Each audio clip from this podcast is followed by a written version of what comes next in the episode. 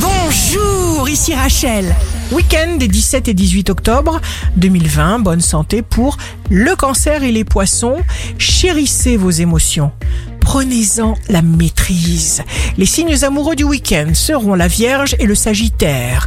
Acceptez les circonstances extérieures à vous. Ne laissez rien vous désespérer ou vous troubler. Les signes forts du week-end seront le Capricorne et le Bélier. Si vous êtes trop sérieux, détendez-vous, lâchez prise.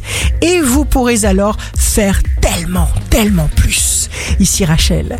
Rendez-vous demain dès 6 heures dans Scoop Matin sur Radio Scoop pour notre horoscope. On se quitte avec le Love Astro de ce soir, vendredi 16 octobre, avec le cancer.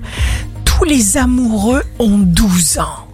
D'où la fureur des adultes. La tendance astro de Rachel sur radioscope.com et application mobile Radioscope.